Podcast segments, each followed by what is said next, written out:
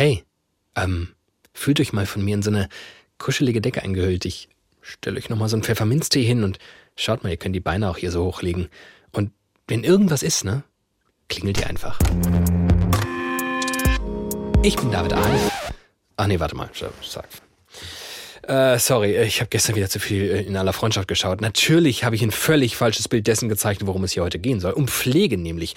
Und erstens ist Pflege viel mehr als dick einmuckeln, Tee kochen und so richtig lieb sein. Und zweitens, die Realität von Pflegepersonal, speziell in Krankenhäusern, die ist wirklich eine komplett andere. Das kann ich mit meinem Gewissen nicht vereinbaren, nicht mit meiner Gesundheit. Wir wollen einfach nicht mehr. Die Realität von Pflegepersonal in Deutschland ist, Menschen arbeiten an und weit über der Belastungsgrenze, kommen mit ihrer Arbeit nicht mehr hinterher. Mehr noch, kriegen ihre Arbeit gar nicht mehr mit ihren eigenen Moralvorstellungen zusammen. Man wollte schließlich Menschen helfen. Tatsächlich gehört zum Klinikalltag, dass Patienten stundenlang in ihren Ausscheidungen liegen, dass Patienten alleine sterben müssen, weil sich niemand um sie kümmern kann. Wir arbeiten fast durchgehend nur alleine auf Station. Und wenn irgendwas ist, ich ich bin halt der Einzige, der dafür zuständig ist. Und das ist richtig schlimm. Das bringt unser Gesundheitssystem und damit uns in richtige Schwierigkeiten. Das Absurde ist, wir wissen das alles und trotzdem passiert nichts.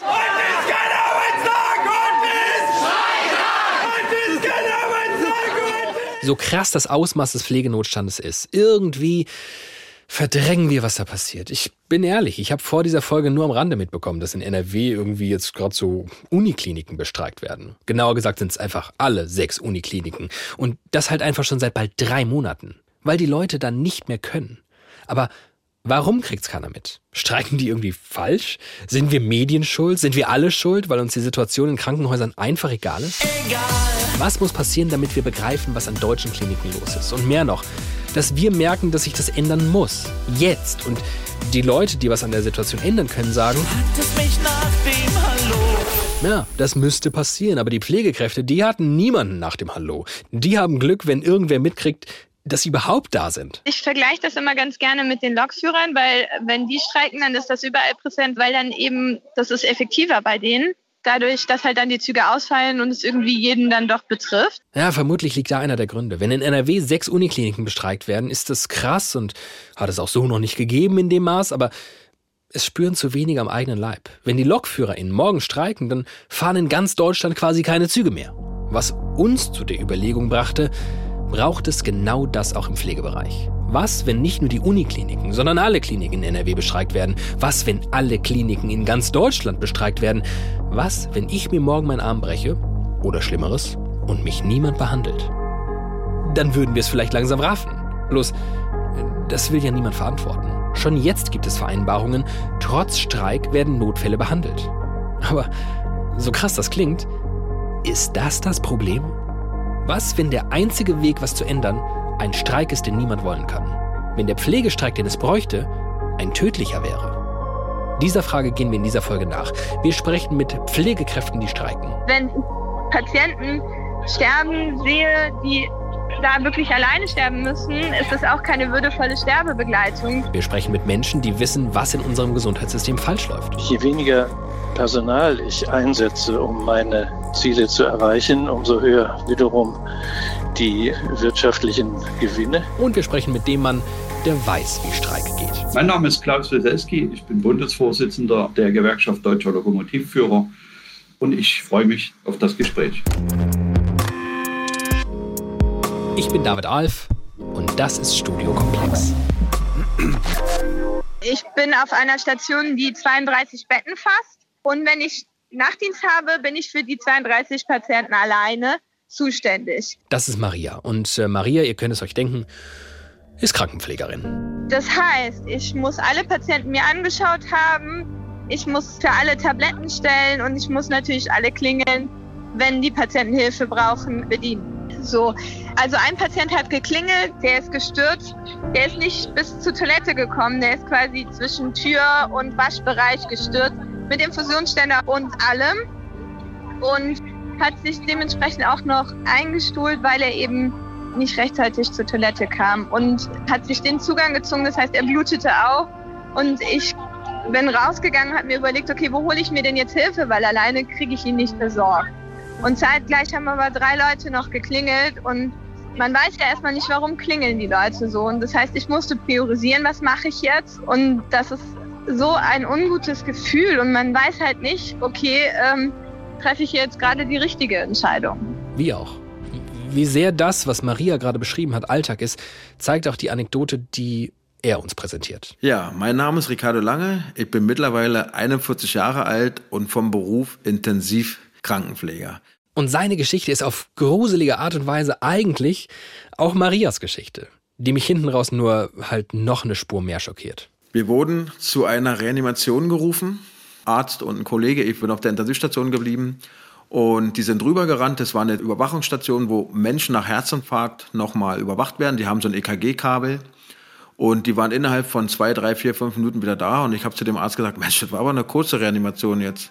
Und da hat der Arzt mir gesagt, ja, weil diese Patientin, die dort verstorben ist, schon Leichenstarre hatte. Was ist passiert? Es war eine einzige Pflegekraft für 30 Patienten alleine zuständig, weil nicht genug Personal da war.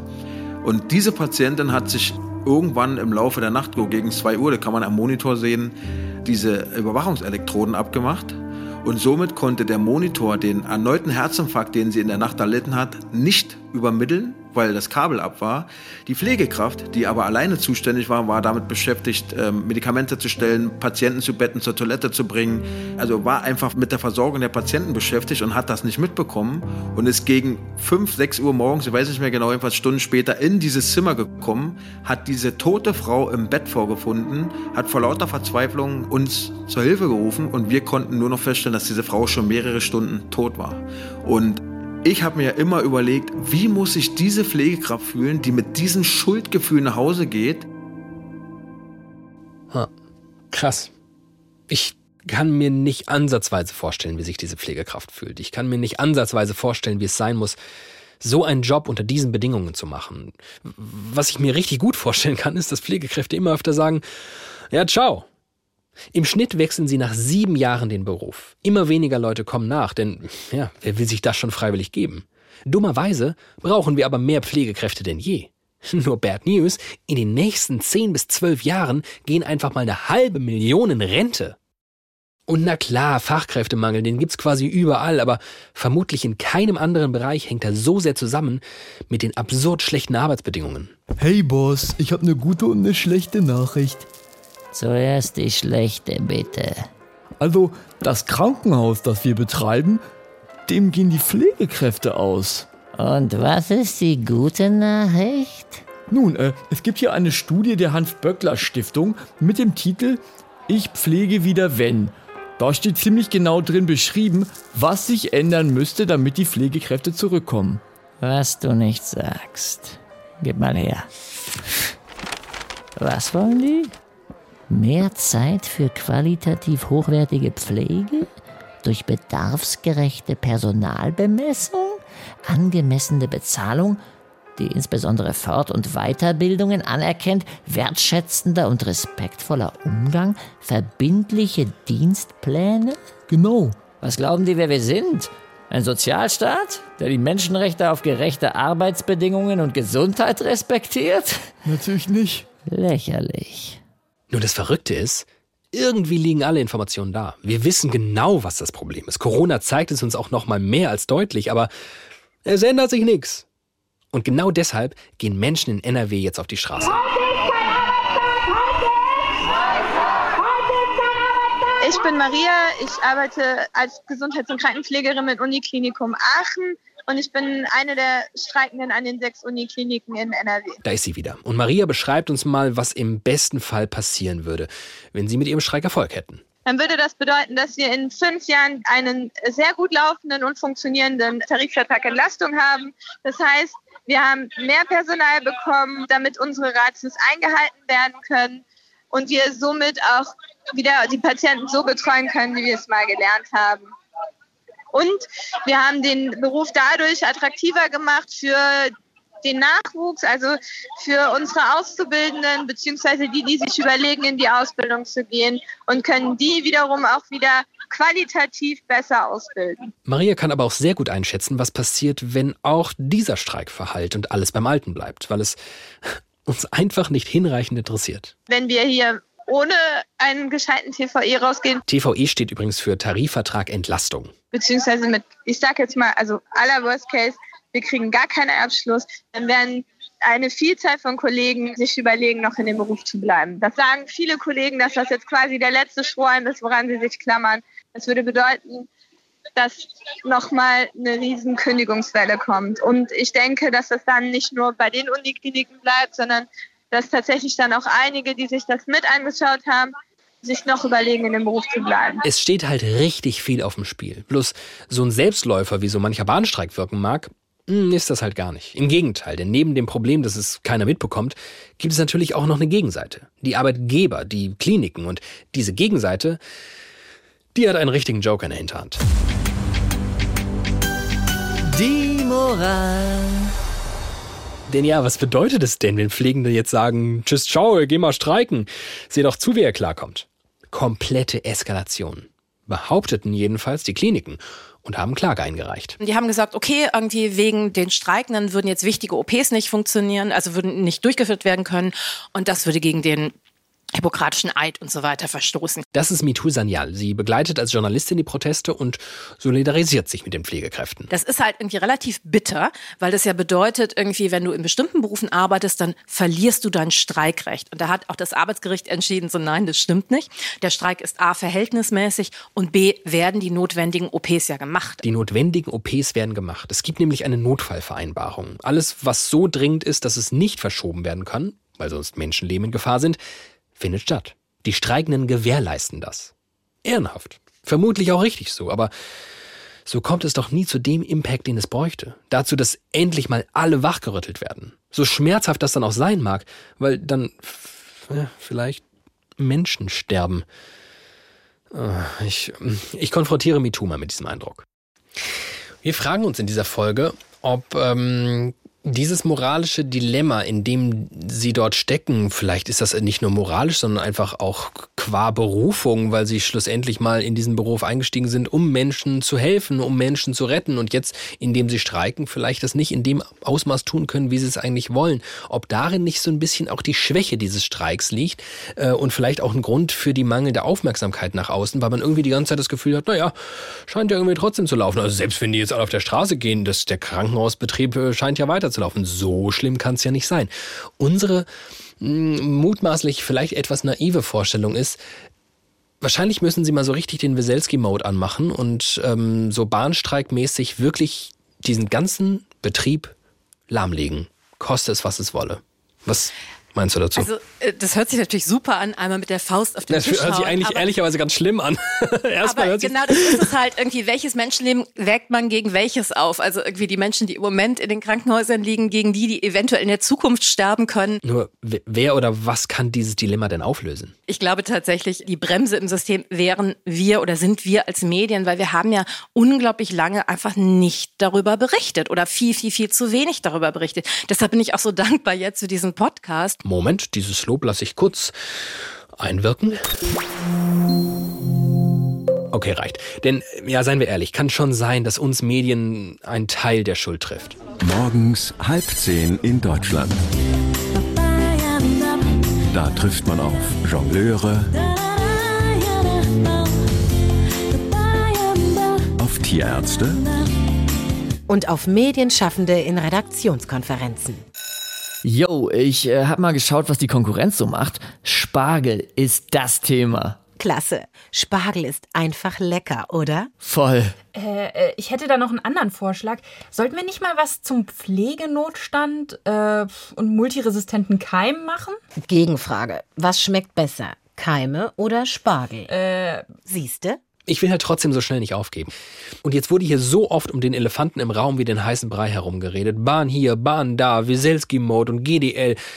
Vielleicht hilft uns das. Die Lichtgestalt in Sachen Arbeitskampf. Der, der dem Druck von Millionen Bahnreisenden trotzt. Klaus, a.k.a. mein Fell ist dicker als der Mount Everest. Wieselski. Klaus Wilselski ist der Mann, der die Nation zum Stillstand bringt. Mit Bahnstreiks 2007, 2011, 2015 und 2021. Da ging nichts mehr an den Bahnhöfen. Dafür wurde er mehrmals vom Autoverleiher Sixt zum Mitarbeiter des Monats gewählt. Er ist der Typ Schnauzbart, dunkler Anzug, weißes Hemd, bunte Krawatte. Wenn nötig, klettert er bei Auftritten auf Bänke oder Steinblöcke vor Bahnhofsgebäuden. Wie kommt er da hoch? Indem er alles an sich abprallen lässt. Vor allem Kritik. Manche nennen ihn verbissen, andere standfest. Dafür wird er von seiner Eisenbahnerfamilie geliebt und gehasst vom, naja, sagen wir Rest. Aber das ist ihm angeblich egal. Da ist noch kein Herr Wieselski, nehme ich an, oder? Ich bin gerade noch bei Ihrem Programm. Hallo, Herr Wieselski. Wie schön. Heißt das, Sie reden gerade noch mit dem Schaltraum oder? Nee, ich hänge hier. Mit diesem Please enter your name. Ich muss hier erstmal Ihr Programm ausfüllen. Kleinen Moment mal. ja, füllen Sie mal das aus. Ich muss hier die Anforderungen des Programms erfüllen. Das ist gut, dass Sie das machen. Ähm, Sie berichten mir vor allem dort Dinge, die ich selbst ja noch nie am eigenen Leib spüren musste, weil ich immer nur andere in die Situation bringe. Ich versuche jetzt mal äh, umzuschalten, mal sehen, ob das geht. Ja. Würden Sie mal bitte sprechen? Oh, das ist ein völlig neues Lebensgefühl. Ich höre Sie jetzt richtig gut. Jetzt ist das in Ordnung? Das ist wunderbar. So, Herr Weselski, woran liegt's? Warum ist der Bahnstreik wochenlang Thema Nummer eins und in den meisten Fällen auch wirklich überaus erfolgreich? Und der Pflegenotstand, ja, der ist halt da, aber in unseren Köpfen eher nicht. Bei uns ist es der enorme Machthebel. Wenn Züge stillstehen, wir bringen an einem Tag äh, so viele Menschen durchs Land, wie zum Beispiel früher in guten Zeiten die Lufthansa im ganzen Jahr. Das heißt, das ist ein Verkehrsmittel, das von Millionen von Menschen tagtäglich genutzt wird. Und deswegen ist sowohl die Aufmerksamkeit als auch die Verantwortung und der Machthebel, der damit im Zusammenhang steht, besonders groß.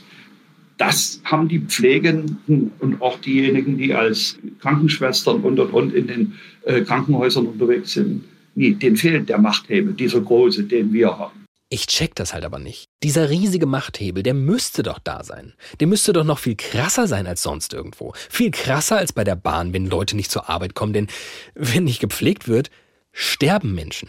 Oder um es mit Ricardo Langes Worten zu sagen. Wenn alle Pflegekräfte sagen würden, okay, ihr wollt uns nicht helfen, dann pflegt euch doch gefällig selbst. Nur anders als beim Generalstreik der Lokführer werden gerade mal sechs Unikliniken bestreikt, in denen alle Notfälle trotzdem ganz normal bearbeitet werden. Die Streikenden nehmen Rücksicht auf eine Grundversorgung der Beteiligten, weil sie sich nie vorstellen können, dass sie ganz vom Arbeitsplatz weggehen und die Menschen ihrem Schicksal überlassen. Und das nutzt die Arbeitgeberseite schamlos aus, indem sie sagen, die Kunden werden einfach später bestellt, die müssen dann eben warten. Es wird immer auf die Streikenden geschoben. Das heißt, das Renommee der Klinik, das Renommee des Arbeitgebers scheint hier nie groß zu leiden.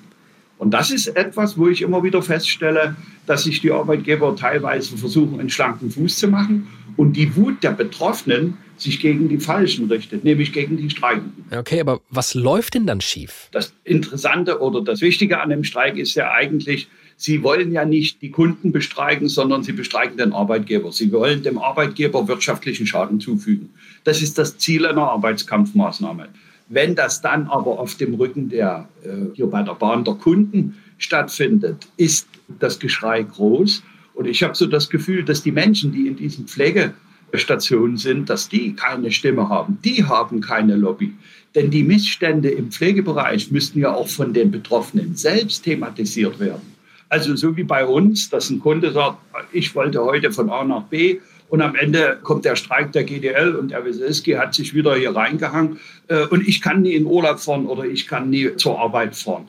Also ich vermisse eigentlich die Stimme derer, die unter diesen schlechten Bedingungen leben. Gut, können wir liefern. Also Twitter kann liefern, braucht es auch gar nicht so viel. Gibt es ein paar Hashtags. Hashtag Pflege brennt zum Beispiel. Und dann? Alexandra Perlitz-Stullengold Seit einer Woche pendle ich zur Uniklinik, um zu sehen, wie ein naher Angehöriger mit Herzinsuffizienz und fortgeschrittener COPD stundenlang im Flur auf Untersuchungen warten muss. Das bricht mir das Herz.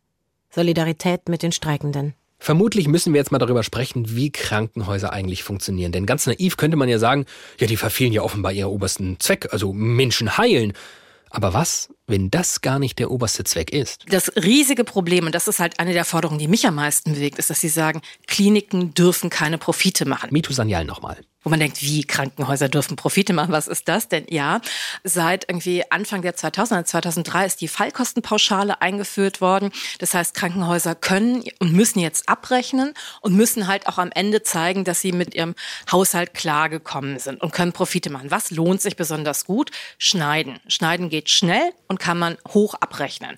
Gerätemedizin, viele irgendwie Medikamente verschreiben. All das lässt sich super gut abrechnen. Mit Schneiden meinst du so Operationen klassischerweise? Operation, genau, ja. ganz, ganz klar, Operation.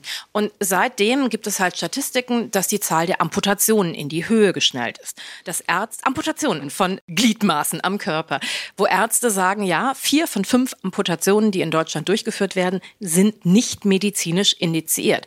Aber konservierende Medizin, ist halt irgendwie langwierig, dauert und ist viel, viel, viel schlechter bezahlt. Und wenn Krankenhäuser das machen würden, wären die irgendwann auch einfach pleite. Verrückte Welt. Eine Welt, in die wir euch jetzt wohl mal entführen wollen. Denn Krankenhäuser in Deutschland, wie funktionieren die eigentlich?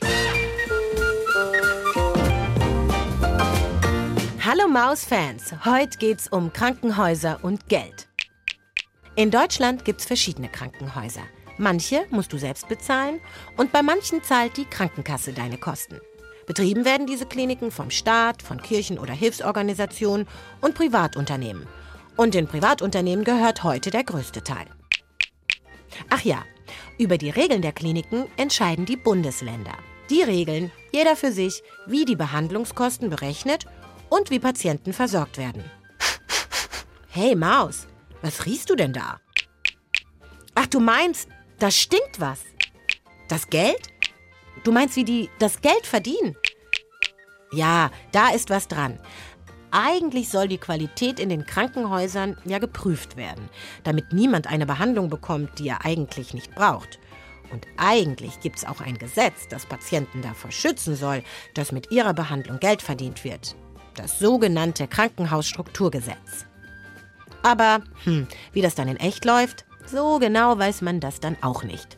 Daher schnüffel ruhig weiter.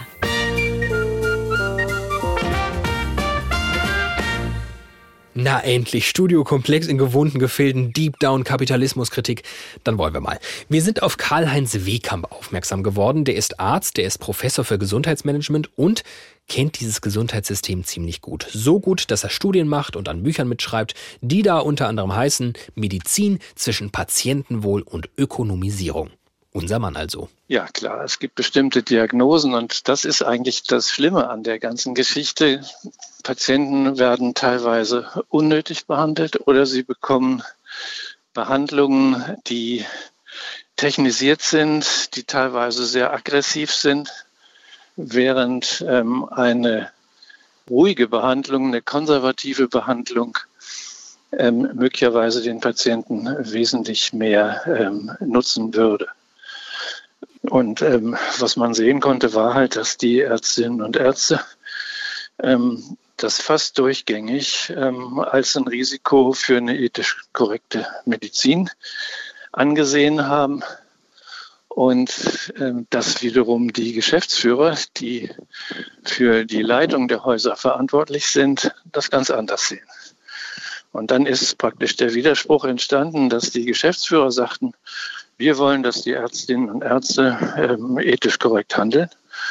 Und wenn die das nicht tun, dann liegt das an denen. Und die Ärztinnen und Ärzte sagten, wir haben gar nicht die Möglichkeit, wir werden unter Druck gesetzt.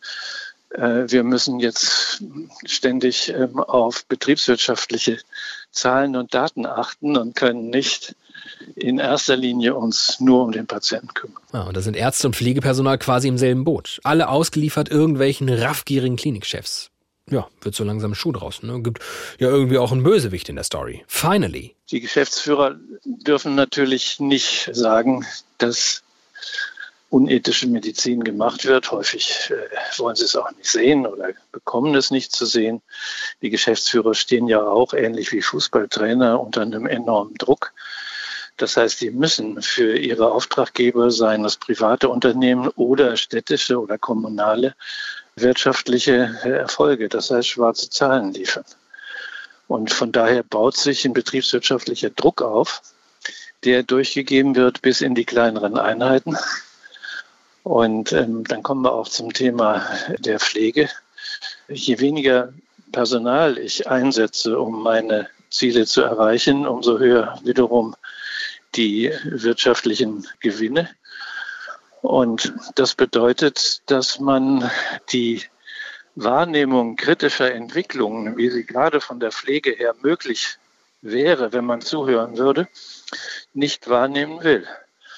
Und das, was wir jetzt sehen, ist ein Pflegemangel. Der ist aber überhaupt keine Überraschung. Also es ist halt ein System, das sich sozusagen, da beißt sich die Schlange in den Schwanz.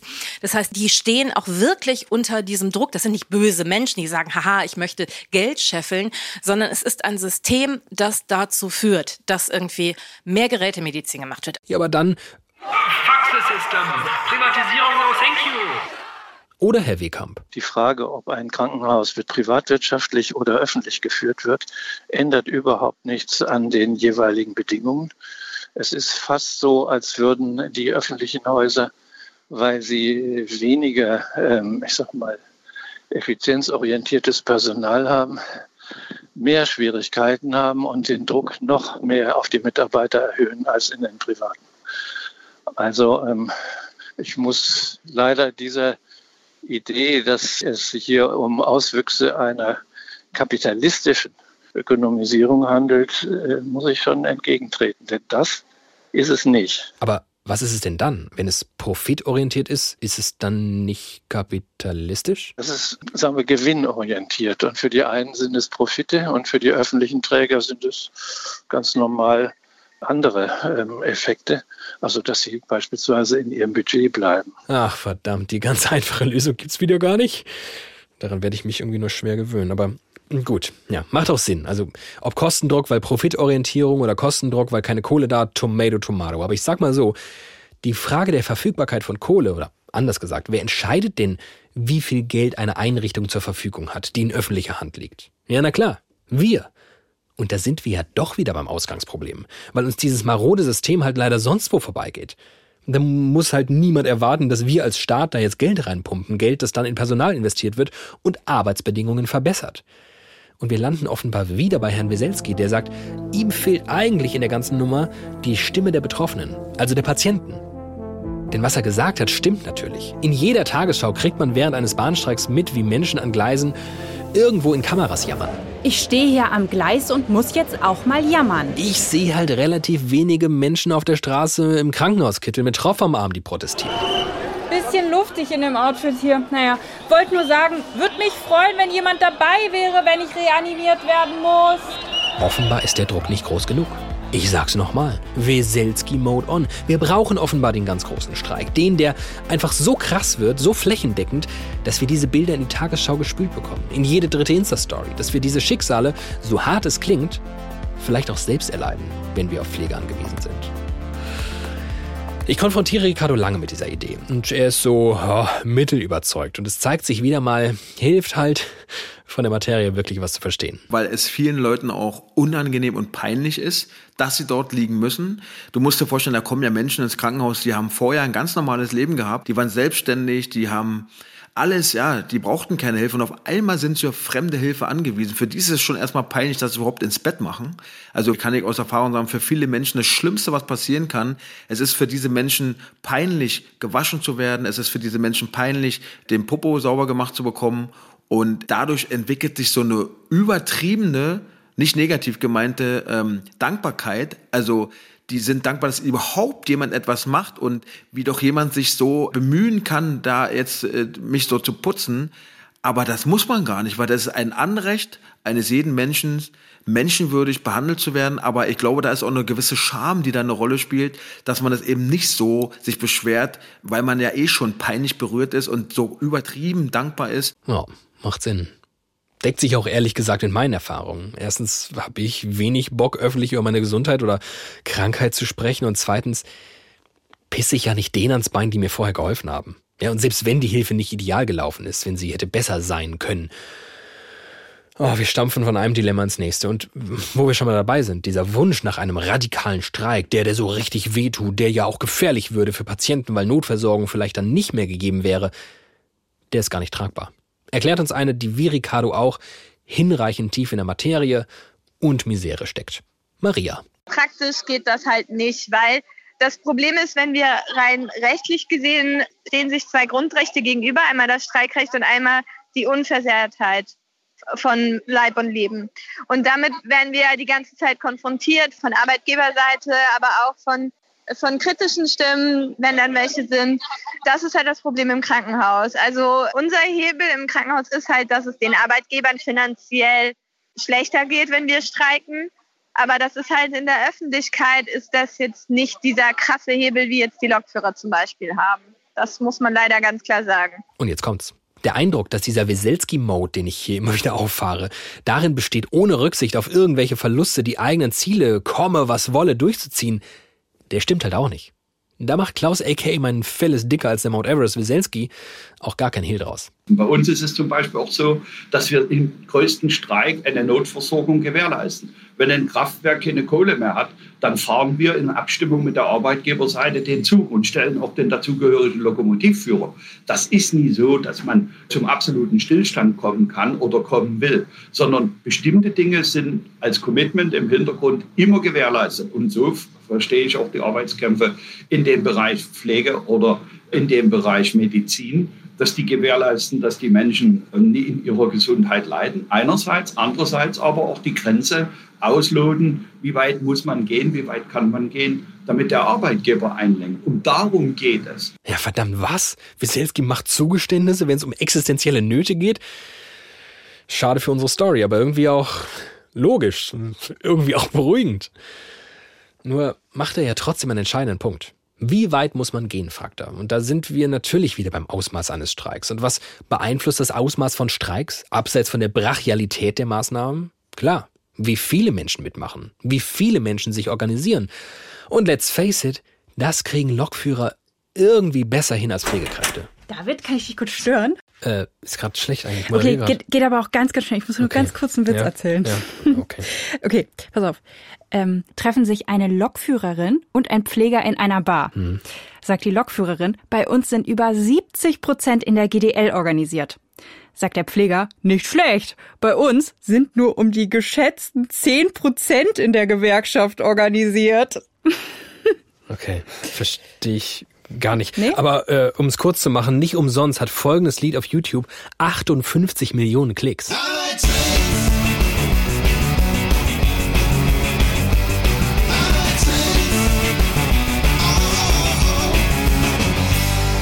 Aber woran liegt's? Warum engagieren sich Pflegekräfte so wenig?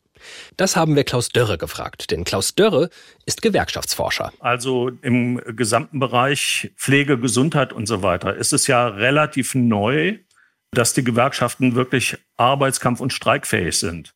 Ganz lange Zeit ist man davon ausgegangen, dass in diesen Bereichen Arbeitskämpfe gar nicht möglich sind, wegen des, ich sage es mal salopp, sogenannten Helfersyndroms, nicht? Pflegekräfte oder ja Krankenschwestern etc. sind natürlich immer um äh, das Wohl ihrer Klienten, äh, seien es Kinder im Kita-Bereich, seien es jetzt Patienten im Klinikum und so weiter besorgt. Und dieses Berufsethos hat lange Zeit dazu geführt, dass Arbeitskämpfe eigentlich unüblich waren.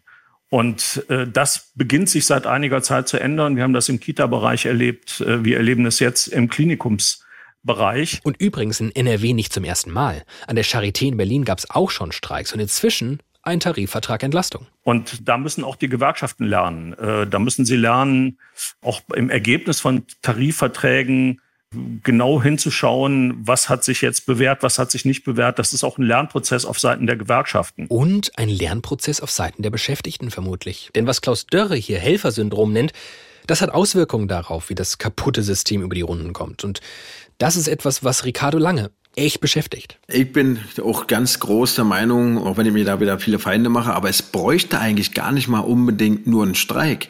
Es würde schon genügen, wenn viele Pflegekräfte einfach erkennen würden, dass es manchmal auch einfach nur reicht, Nein zu sagen. Weil wer hält denn das ganze System am Laufen, in dem wir nicht mehr arbeiten wollen? Wer hält denn das System am Laufen, was uns ja letztendlich auch mit kaputt macht. Und jede Pflegekraft, die immer wieder Ja sagt, ich rede jetzt nicht von einzigen Male, ich rede von permanent einspringen, und das machen ja so gut wie alle, die helfen einfach damit, den Personalnotstand zu verschleiern. Weil wenn es doch immer irgendwie geht, warum soll denn was ändern? Oder warum soll die Regierung was ändern? Warum sollen die Kliniken was ändern? Der Laden läuft doch.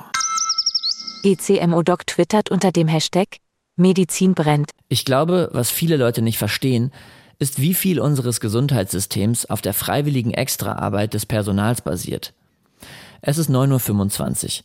Ich hatte gestern Dienst, muss morgen wieder zum Dienst, bin eigentlich 19.30 Uhr zum Essen verabredet, aber sitze gerade auf dem Heimflug mit einem Patienten, den wir gerade mit ECMO abholen. Beide weit über unsere zulässige Arbeitszeit hinaus, ohne Bezahlung slash Überstunden.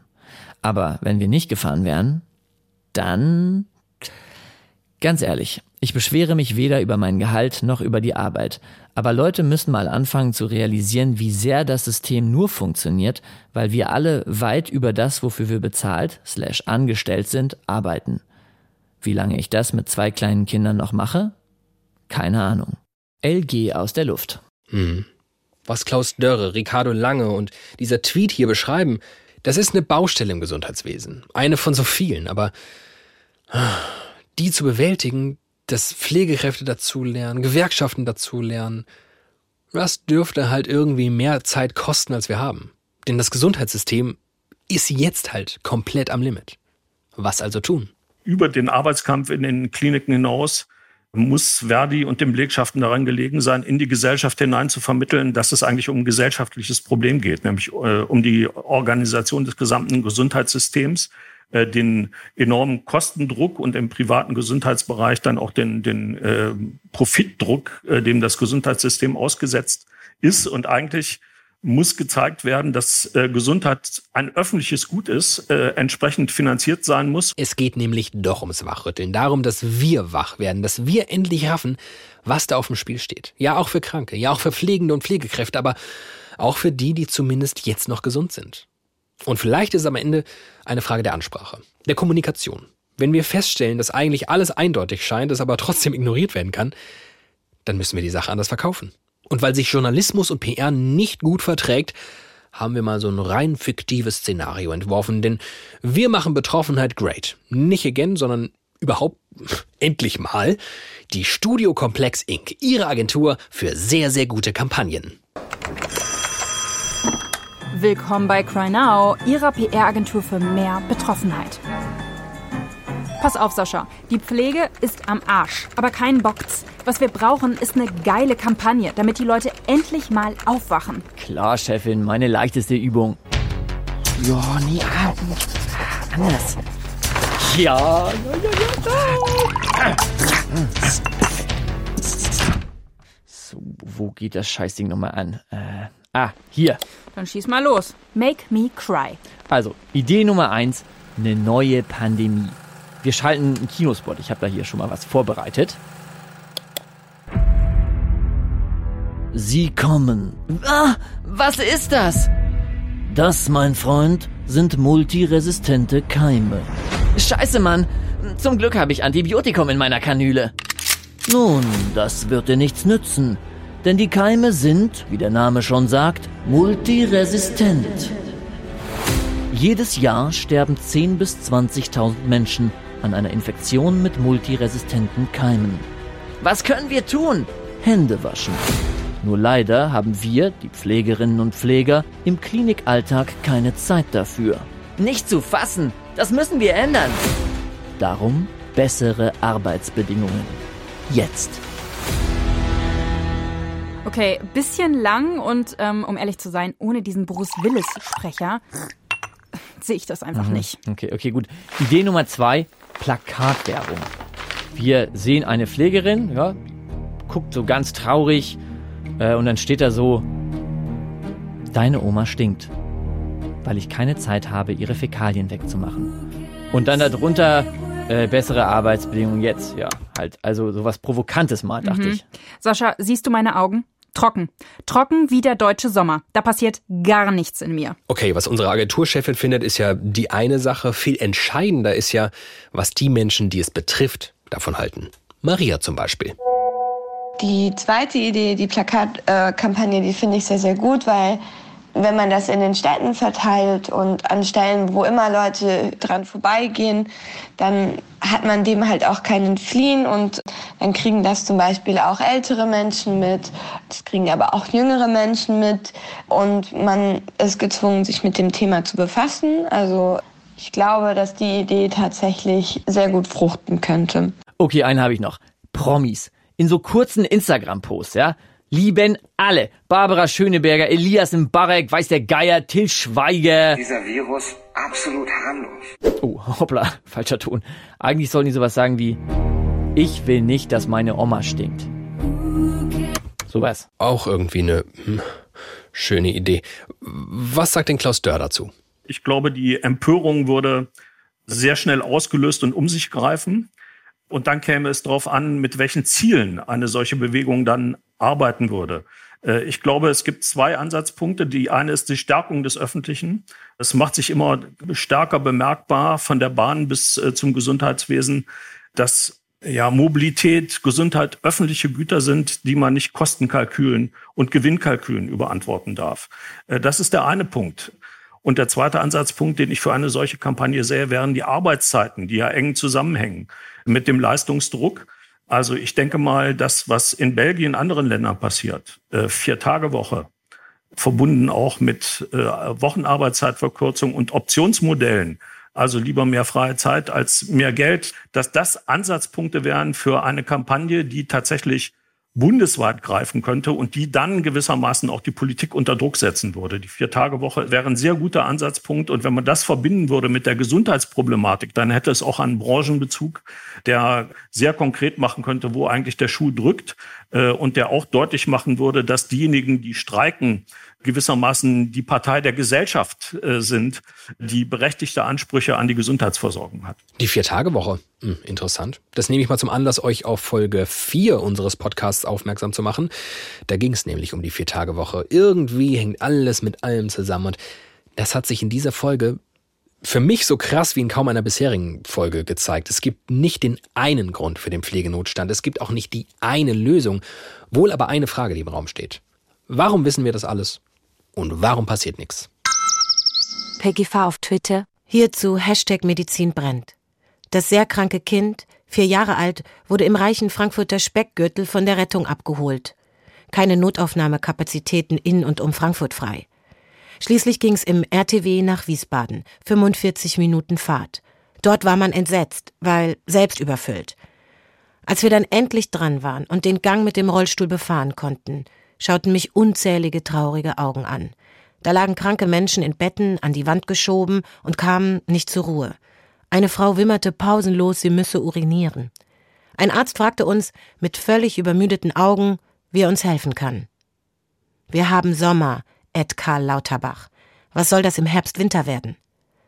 Ich bin beeindruckt, was die Ärzte da leisten und noch immer leisten wollen.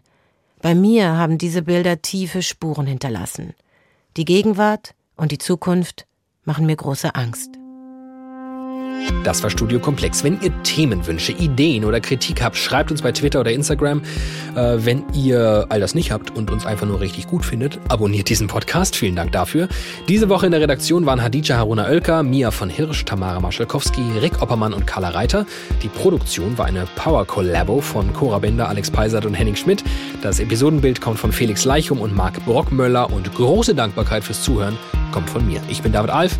Bis nächste Woche.